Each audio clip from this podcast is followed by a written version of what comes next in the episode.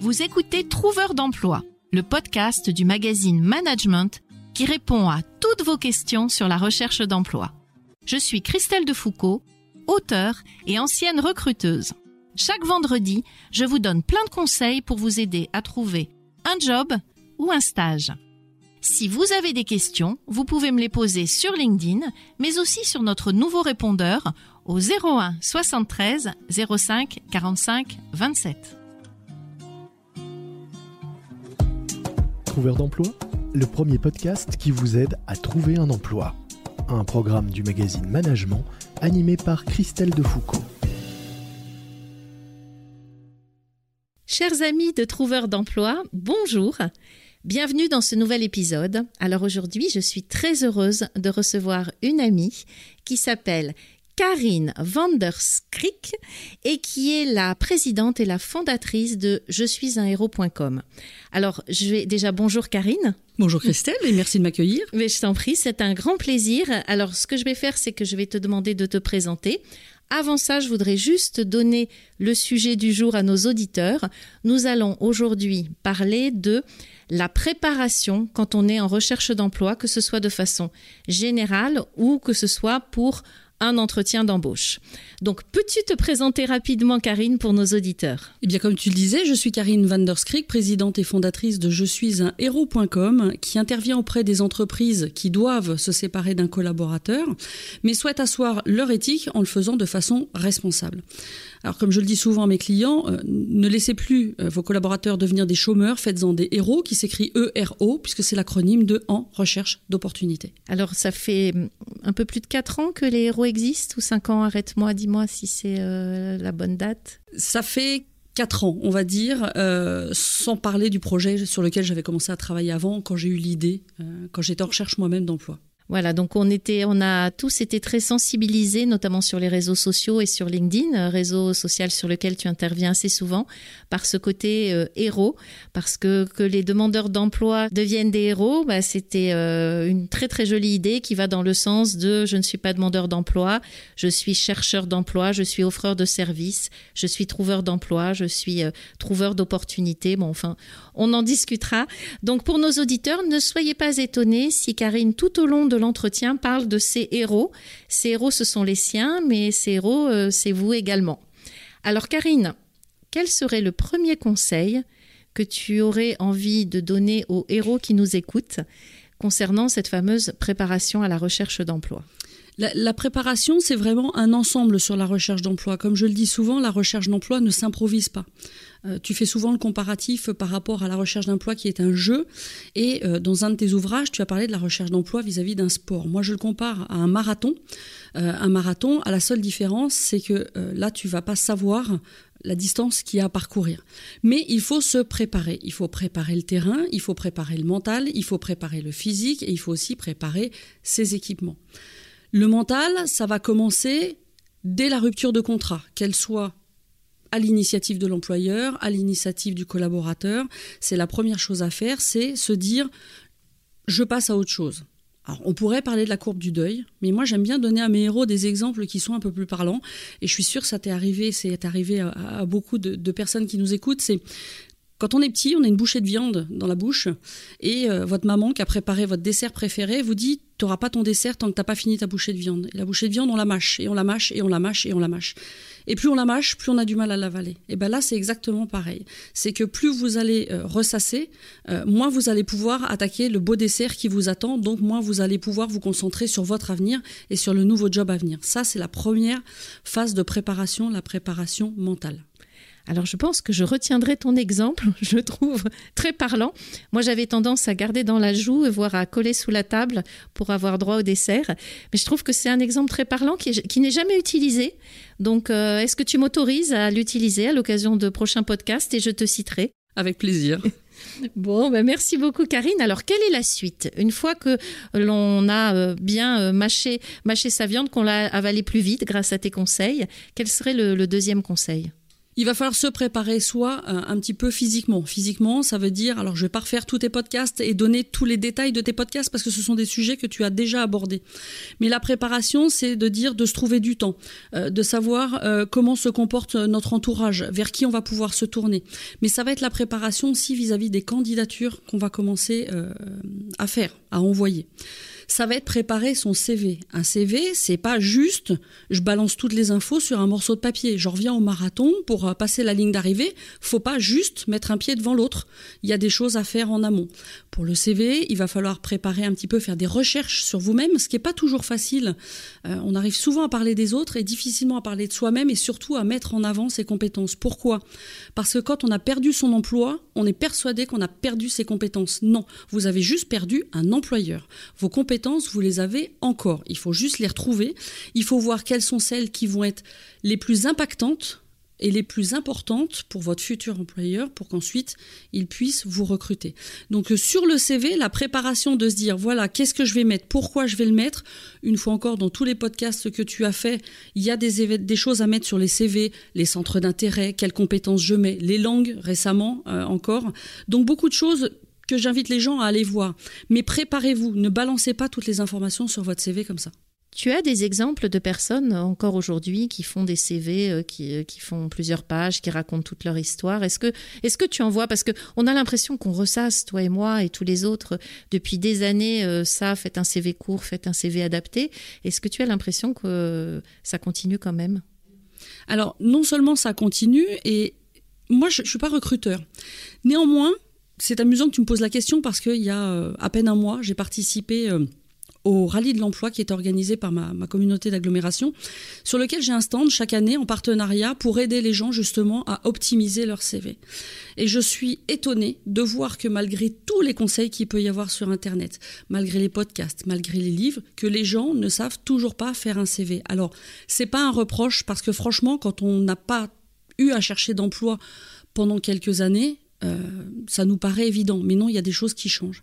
Des CV sur deux pages, j'ai même vu un CV sur trois pages d'une personne qui avait à peine 30 ans, il y a trois semaines. J'ai vu des CV sur deux pages pour des personnes, effectivement, qui avaient euh, nos âges, qu'on ne va pas citer, mais euh, en tout cas, des CV où les gens me disent Ah non, mais je peux pas faire autrement. Si, si, je vous assure que si. Et quand on reprend un petit peu rapidement les CV, je leur montre que oui, ça peut tenir. Donc, oui, oui, la préparation du CV, les CV sur deux pages, c'est une réalité, vraiment. Et qu'est-ce que tu rajouterais pour ton marathon? Déjà, je voulais te poser une question. Est-ce que tu es marathonienne toi-même? Pourquoi est-ce que tu as choisi une marathon comme exemple? Parce que moi, je prends l'idée du jeu, du jeu plateau, du jeu de Monopoly, l'idée du tennis, souvent, euh, face à un partenaire, tu vois, de l'autre côté du filet. Mais euh, je dois avouer que je n'ai jamais pensé au marathon. Pourquoi le marathon? Alors, je ne suis pas du tout marathonienne. Je ne cours même pas. Par contre, je marche. Donc, chacun son truc. Euh, je marche beaucoup. Pourquoi le marathon? Parce que euh, il y a euh, trois ans, j'ai accompagné une amie. J'étais supporter, en fait. C'est elle qui a fait le marathon. J'en ai écrit un article d'ailleurs sur LinkedIn. Et, quand on a un marathon, quand on fait un marathon, en fait, on est seul face à soi-même. Et, et je trouvais que la recherche d'emploi, c'était vraiment ça. Et d'avoir des supporters à des moments précis sur le parcours parce que vous allez avoir une baisse de forme, parce que au bout du xème kilomètre ça va être difficile, parce que au bout du xème kilomètre vous allez avoir ce qu'on appelle le mur, c'est-à-dire que le corps ne suit plus et il faut que le mental redémarre. Et si vous n'avez pas ces petits personnages qui sont à côté, dont j'étais, avec des cornes de brume, avec des banderoles, qui disent ouais vas-y go go go, ben, c'est un petit peu ce que je fais moi au quotidien en fait avec mes héros. C'est pour ça que je le compare par rapport au marathon, parce que les coureurs ce sont eux. D'accord? Moi, je suis le petit supporter qui est là sur la route, qui je suis aussi le ravitaillement, qui de temps en temps, quand ils ont besoin de reprendre un petit peu de force, je, vais les aider. Et je trouve que la recherche d'emploi, c'est vraiment ça. Mais c'est une très jolie image en tout cas, et je pense que tes héros doivent être euh, heureux d'être euh, accompagnés par toi aux différentes étapes. Après le CV, qu'est-ce que euh, qu'est-ce qui te semble important, le plus important? À chaque fois, je dis le plus, le plus, mais finalement tout est important. Mais c'est parce que je voudrais essayer qu'on arrive à trouver une sorte d'ordre tu as raison, le plus important. Pour moi, le plus important, c'est la préparation à l'entretien. C'est même pas tant l'entretien lui-même, c'est la préparation à l'entretien. Pourquoi? Parce qu'une fois que les gens ont réussi à faire leur CV, il y a un espèce de soufflet qui retombe, c'est ça y est, j'en suis sorti, j'ai fait mon CV, de toute façon c'est ma vie, c'est moi qui ai fait mes expériences, ce sont mes compétences, je sais les raconter, pas de problème, j'y vais. Sauf que toujours sur ce rallye de l'emploi, souvent, j'ai vu des CV où il y avait des trous dans le CV. J'ai vu des CV où il y avait des reconversions professionnelles, mais qui n'avaient absolument rien à voir. Je te donne un exemple. Euh, j'ai une personne qui arrivait euh, face à moi, qui avait 48 ans, euh, qui avait un parcours d'assistante administrative et qui, pendant 6 ans, a été aide-soignante, en plein milieu de son parcours forcément, ça m'a interloqué. Donc, je, commence à lui demander pourquoi, pourquoi elle a fait ça. Et on était dans une discussion, bah, comme là, je suis avec toi, et elle me raconte, mais tout simplement pourquoi ce parcours avec ses envies et tout. Je fais OK, maintenant je vous prends au dépourvu. Je suis, recruteur. Qu'est-ce que vous me dites pour expliquer la même chose? Et là, elle s'est complètement décontenancée. Et une fois encore, je reviens à ce que tu disais, ce que tu écris dans tes livres, de dire que le recruteur, c'est pas notre psychologue, c'est pas notre confident, c'est pas notre ami. Donc il y a des choses que moi je peux entendre parce qu'on est dans une discussion euh, informelle, mais quand on est en entretien, ce sont des choses qu'il faut préparer. Pourquoi il faut les préparer? Parce que quand on va à un entretien, souvent, on se dit je connais mon parcours et pourvu qu'il me pose pas de questions pièges. Mais sauf que si. Je t'interromps là-dessus parce que systématiquement, je l'ai ça aussi. C'est j'ai un entretien demain. Oh, j'espère que j'aurai pas de questions sur mon âge. J'espère que j'aurai pas de, questions parce que je suis senior. J'espère que j'aurai pas de questions sur le fait que j'ai pas beaucoup d'expérience. Oh, j'espère qu'il y aurait pas, j'aurai pas de questions pièges. Je ne sais pas y répondre. Euh, ça fait hyper peur. C'est pour ça que mon premier livre, je l'avais euh, intitulé comme ça, hein, Déjouer les pièges des recruteurs. Il y a cette impression que le recruteur va chercher absolument à nous piéger. Est-ce que tu penses que c'est ça ou est-ce que c'est autre chose qui se passe en fait? Il y a un mélange des deux. Forcément, le recruteur va tester. Pour moi, c'est pas la même chose que piéger. D'accord? Parce que piéger, il y a, une, une, volonté de nuire un petit peu. Donc euh, ça, ça me va pas trop. Par contre, de tester un petit peu les gens. Maintenant, pourquoi les gens ont peur? Bah, Parce qu'ils sont pas préparés. À partir du moment où vous avez une reconversion professionnelle, je, je, repars de mon, mon assistante administrative euh, qui a voulu être euh, aide-soignante. Plutôt que de se dire présentez-vous en deux minutes et de raconter son CV qui va être inintéressant, tu m'arrêteras si je me trompe, mais au plus haut point pour le recruteur parce qu'il sait lire, ça serait plutôt de se dire euh, voilà, je suis un tel, j'ai fait ci, j'ai fait ça. Mon objectif aujourd'hui, c'est de devenir aide-soignante parce que j'ai eu un fil rouge de ma carrière, de m'occuper des gens, et ainsi de suite. À partir du moment où vous annoncez la couleur, où vous dites les choses, où vous dites pourquoi vous avez changé de métier, ou vous dites pourquoi vous avez eu un CV dans, trou dans un CV. Vous tournez la chose à partir du moment où c'est vous qui l'annoncez. Le recruteur va pas vous poser la question pourquoi. Et dès que le recruteur va vous dire pourquoi, vous devez vous justifier, vous vous mettez en position d'infériorité, et là on repart sur vraiment le demandeur d'emploi, celui qui vient quémander. Alors que la préparation va vous mettre dans une posture d'égal à égal. Pourquoi? Parce que la première chose avant l'entretien, c'est que vous devez vous dire que c'est le recruteur qui a besoin de vous. Vous êtes la solution, vous allez répondre non pas à ses besoins, mais à ses enjeux. Et si vous répondez à ces enjeux, alors je sais que la plupart des gens n'aiment pas ce côté un petit peu parallèle entre la recherche d'emploi et commercial, mais le parallèle est vrai. Il, faut l'accepter parce que c'est comme ça. Et répondre aux besoins du recruteur, mais au-delà de ça, répondre à ses enjeux, ça fera de vous la solution. Alors mettez-vous dans la posture de vous êtes la solution pour le recruteur et non pas vous venez lui quémander un emploi. Bon, bah, tu sais que tu parles à une convaincue par rapport à ça. Étant ancienne commerciale, j'ai toujours beaucoup fait le rapprochement. Je te rejoins complètement. Un entretien de recrutement, c'est vraiment l'équivalent d'un entretien euh, commercial. Le candidat est un commercial et le client et le client est finalement le recruteur. Donc je te rejoins vraiment là-dessus. Et euh, est-ce que tu ne crois pas que par rapport à cette euh, entraînement dont tu parles, cette préparation, elle va aussi se faire tout au long des entretiens. Parce que moi, le problème que j'ai, c'est que souvent, je vois les candidats, les chercheurs d'emploi me dire, j'attends tel entretien où je n'y suis pas allée, c'est loin de chez moi, je n'y vais pas, c'est pas très bien payé, ça ne me correspond pas tout à fait. Et je trouve qu'il manque des opportunités de s'entraîner parce qu'on peut se préparer avant chez soi tout seul face à sa glace, avec des amis comme tu le fais pour tes héros. Et puis, euh, bah, sinon, la vraie vie, ça permet aussi de se préparer. Qu'en penses-tu? Je, suis entièrement d'accord et j'allais venir sur cet entraînement seul face à la glace parce que oui, il faut le faire. Déjà ça, il faut le faire. Et beaucoup ne le font pas. Pourquoi? Euh, faut pas se leurrer, hein. on a le ridicule hein, tout seul à parler dans le vide euh, devant le miroir. Forcément, il y a des gens qui font ouais c'est bon, je suis ridicule, j'y vais pas. Ben non, allez-y. Il y a personne qui vous regarde à part vous.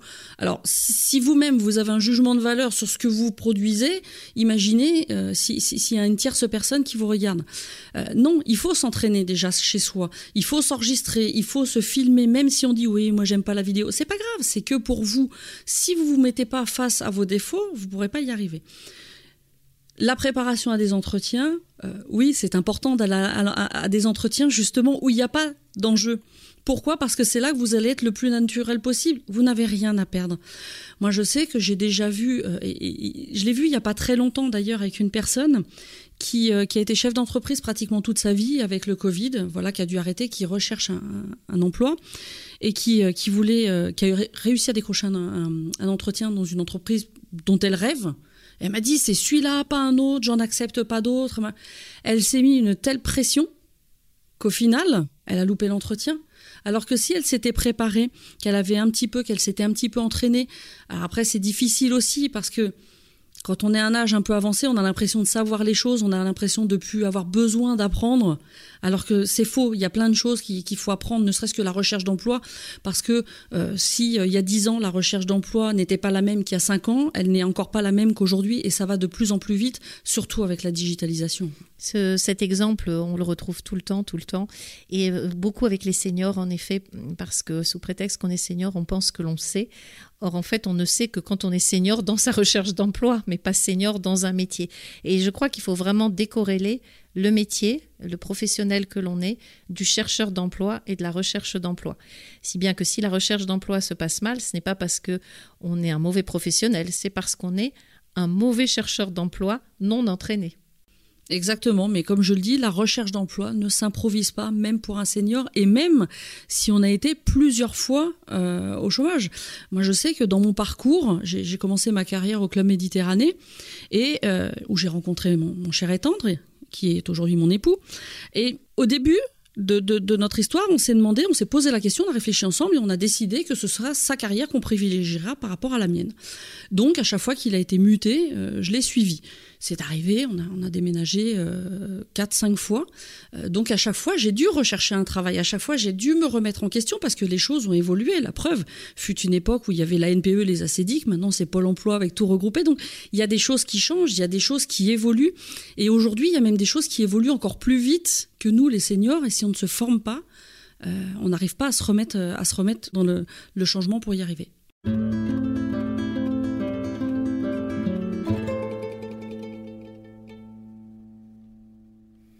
Et par rapport à ces questions pièges, justement, parce qu'on a parlé du pitch, quel pourrait être le conseil de préparation que tu pourrais donner sur les questions pièges? Déjà, pour que la question n'ait pas l'air d'être piège, de ne pas la ressentir comme ça. Il ben, faut avoir préparé une réponse ou une formule des réponses.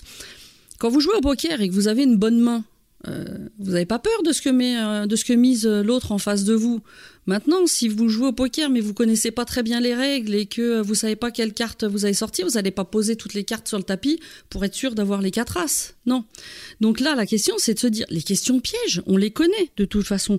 On va avoir pourquoi il y a un trou dans le CV, quel âge avez-vous, pourquoi quelle reconversion professionnelle? Alors il y a des questions forcément qu'on ne peut pas poser, qu'on peut plus poser aujourd'hui, mais qui sont posées. Il faut pas en faire un drame à dire euh, non, vous n'avez plus le droit de me poser cette question. Euh, il faut juste avoir la réponse qui va avec.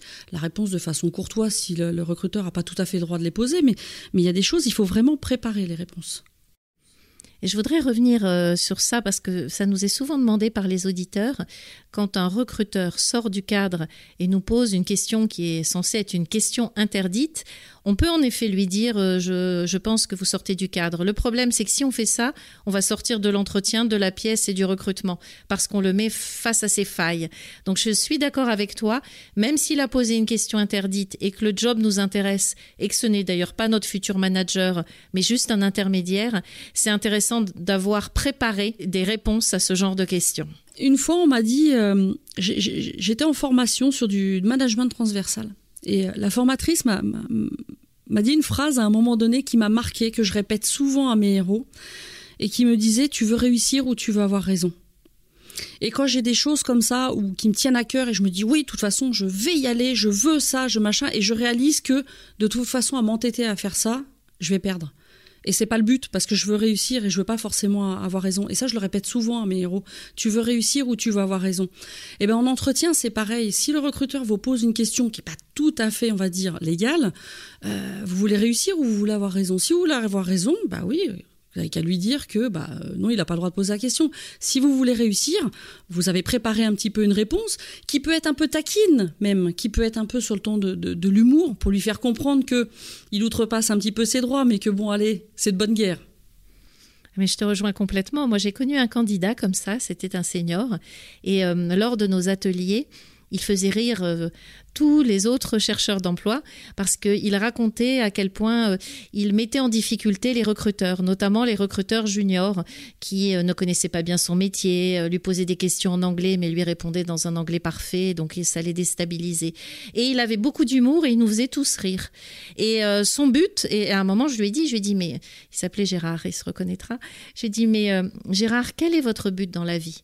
Est-ce que c'est de former tous les recruteurs de France et de Navarre et vous n'aurez pas assez d'une vie pour le faire Ou est-ce que votre but, c'est de trouver un, emploi? Certes, moi, il m'amusait dans les ateliers, il faisait rire la galerie, mais euh, il se mettait systématiquement en difficulté parce que ça, il faut vraiment l'avoir en tête, notamment quand on se prépare. C'est que si on met le recruteur en difficulté, comme c'est un être humain, on n'en fait pas notre allié. Or, le but, c'est quand même, quelles que soient ses failles à lui, d'en faire notre allié pour qu'ensemble, on aille vers le poste. Surtout qu'il en aura des failles. Comme tu dis, c'est un être humain. On a beau, on a beau dire oui, les recruteurs, c'est tous des. Non, ce sont des gens qui sont comme vous, qui ont un cœur comme vous, comme moi, et, euh, et qui ont aussi leurs humeurs, parce qu'il y a des choses qui se passent aussi dans leur vie privée, qui vont être moins ouverts un certain jour euh, qu'un autre, et qui vont être super adorables le lendemain. Ça dépend du jour sur lequel vous tombez, mais comme pour tout un chacun on a tous nos difficultés. Il y a des jours où on passe des entretiens, c'est compliqué parce que euh, il y a eu des choses qui sont arrivées avec les enfants, où on est en retard. enfin voilà, la, journée pour tout le monde est différente. Mais, euh, mais je te rejoins tout à fait sur ce que tu dis. Alors tu as comparé la recherche d'emploi à un marathon, ensuite à une partie de poker. Est-ce que tu as une autre image de jeu qui te vient en tête, d'autres conseils que tu pourrais donner sur le sujet de la préparation? Des, conseils, oui et non. C'est euh, alors sur la première préparation, la toute première dont j'ai parlé, la bouchée de viande, ce qui est important, c'est que parfois c'est difficile de le faire seul, d'avaler cette bouchée de viande. Comme tu disais, parfois toi tu as des subterfuges où tu vas mettre sous la table, dans la joue, machin. N'hésitez pas euh, à vous faire accompagner. Il existe des associations, il existe euh, des professionnels. Si vous n'arrivez pas, vous, à passer l'étape de la prochaine étape, euh, il faut vous faire, euh, il faut vous faire accompagner. Ce sera, ce sera plus facile. Ce sera plus facile. Et plus vite vous vous concentrez sur votre avenir, plus vite vous pourrez voir votre avenir un petit peu plus rose. Et qu'est-ce qu'on pourrait préparer pour la fin de l'entretien, l'après-entretien? Est-ce que tu as des conseils à ce niveau-là? Sur l'après-entretien, euh, oui, il faut déjà préparer les remerciements. Une fois encore, c'est toujours étonnant de voir que c'est des choses que l'on connaît. Alors je ne sais pas, c'est peut-être parce que moi je, je, suis dans la partie et, je le sais. Et comme je te le disais tout à l'heure, j'ai été plusieurs fois moi-même en recherche d'emploi et, et, je, me suis, je, me suis formée sur plein de choses. Mais remerciez les gens, ça coûte rien et au contraire, puisque vous allez sortir du lot. Euh, quand on dit par exemple, qu'est-ce qui vous fait différencier d'un autre, bah, ne le dites pas, faites-le. Euh, dites merci, euh, relancez la personne après quelques jours pour voir si le process a avancé, si les choses, les prises de décision ont avancé ou pas. Soyez initiateur, ne soyez pas attentiste. Alors tu sais que relancer, ça fait très peur quand même à tout le monde, hein. aux jeunes comme aux plus vieux, c'est ce qu'on déteste le plus. Hein. Dans la fonction commerciale aussi d'ailleurs. As-tu un petit secret? Euh, je me suis formée. je me suis formée parce que c'est quelque chose euh, que je n'aimais pas non plus. Alors quand je dis je me suis formée, là c'est parce que euh, via, via mes relations, mais ce qui est difficile, c'est d'aller vers l'autre, tout court qu'on soit commercial pour aller vers un prospect pour trouver un client, euh, qu'on soit un héros et qu'on aille à un entretien et qu'on relance la personne, c'est difficile, qu'on aille à un, événement, un after work, vous allez quelque part où vous ne connaissez personne. C'est difficile d'aller vers l'autre et d'entamer la conversation. C'est toujours difficile d'aller vers l'autre. Mon seul petit conseil, ça serait de dire, à chaque fois, fixez-vous un objectif. Quel est votre objectif Quand vous allez avoir l'entretien, quel va être votre objectif Alors forcément, on va dire qu'au final, c'est d'avoir le job. Oui, mais Ne dit-on pas qu'un éléphant, faut, faut pas le manger en entier, faut le manger petit bout par petit bout. Et eh ben plutôt que de vous dire que l'objectif à la suite de l'entretien, euh, bah, c'est d'avoir le job, c'est peut-être de prendre le temps de remercier la personne. Et puis c'est peut-être de prendre le temps de le relancer, ainsi de suite.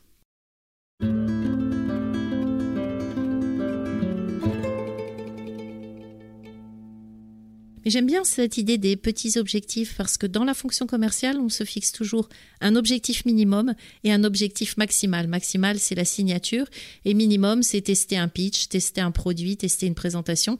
Ça peut être ça aussi qui rentre dans la notion d'entraînement, c'est de tester. Mon, je vais à un entretien, bah, peut-être que ça marchera pas, mais je vais tester mon pitch. Je vais tester ma tenue. Ça aussi, est-ce que je suis bien dans cette tenue? Est-ce que je suis à l'aise? Je vais tester ma prise de notes, je vais tester mon CV. Et euh, ça peut être des objectifs minimums qui font avancer. En plus, c'est l'occasion de faire des tests.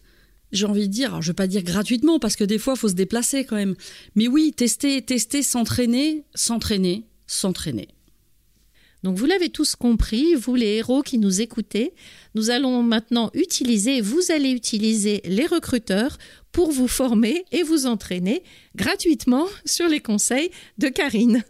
As-tu un autre conseil avant que l'on se quitte, Karine, à nous donner concernant ce sujet de la préparation?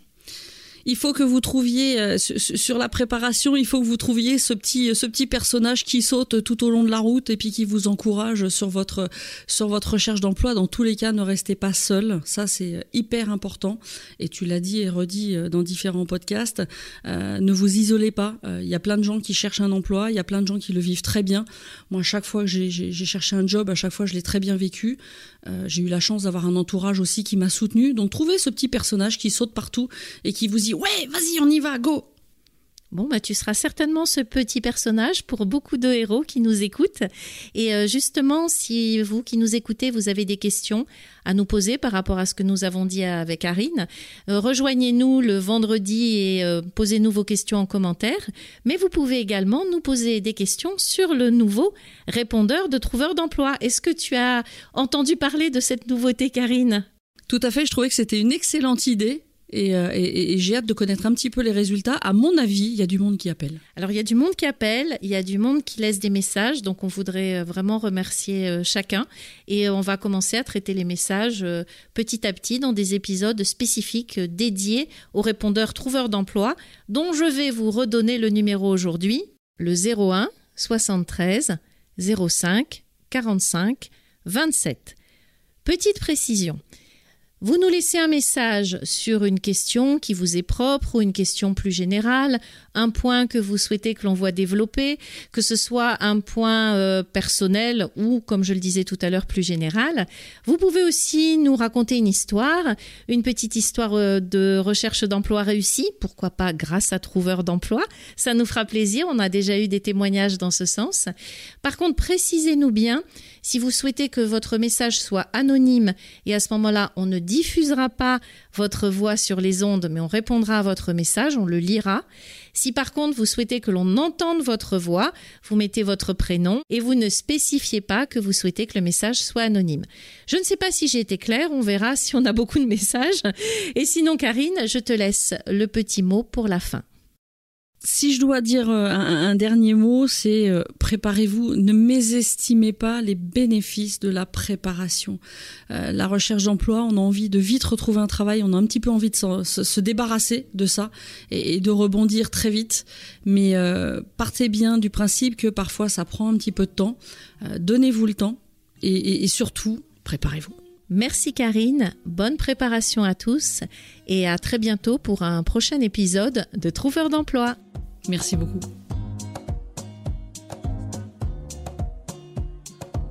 Merci d'avoir écouté Trouveur d'emploi.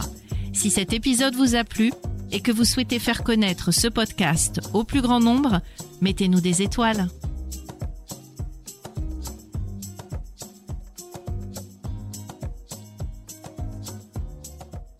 Vous venez d'écouter Trouveur d'emploi, un podcast du magazine Management présenté par Christelle Defoucault et réalisé par Lucas Vibo.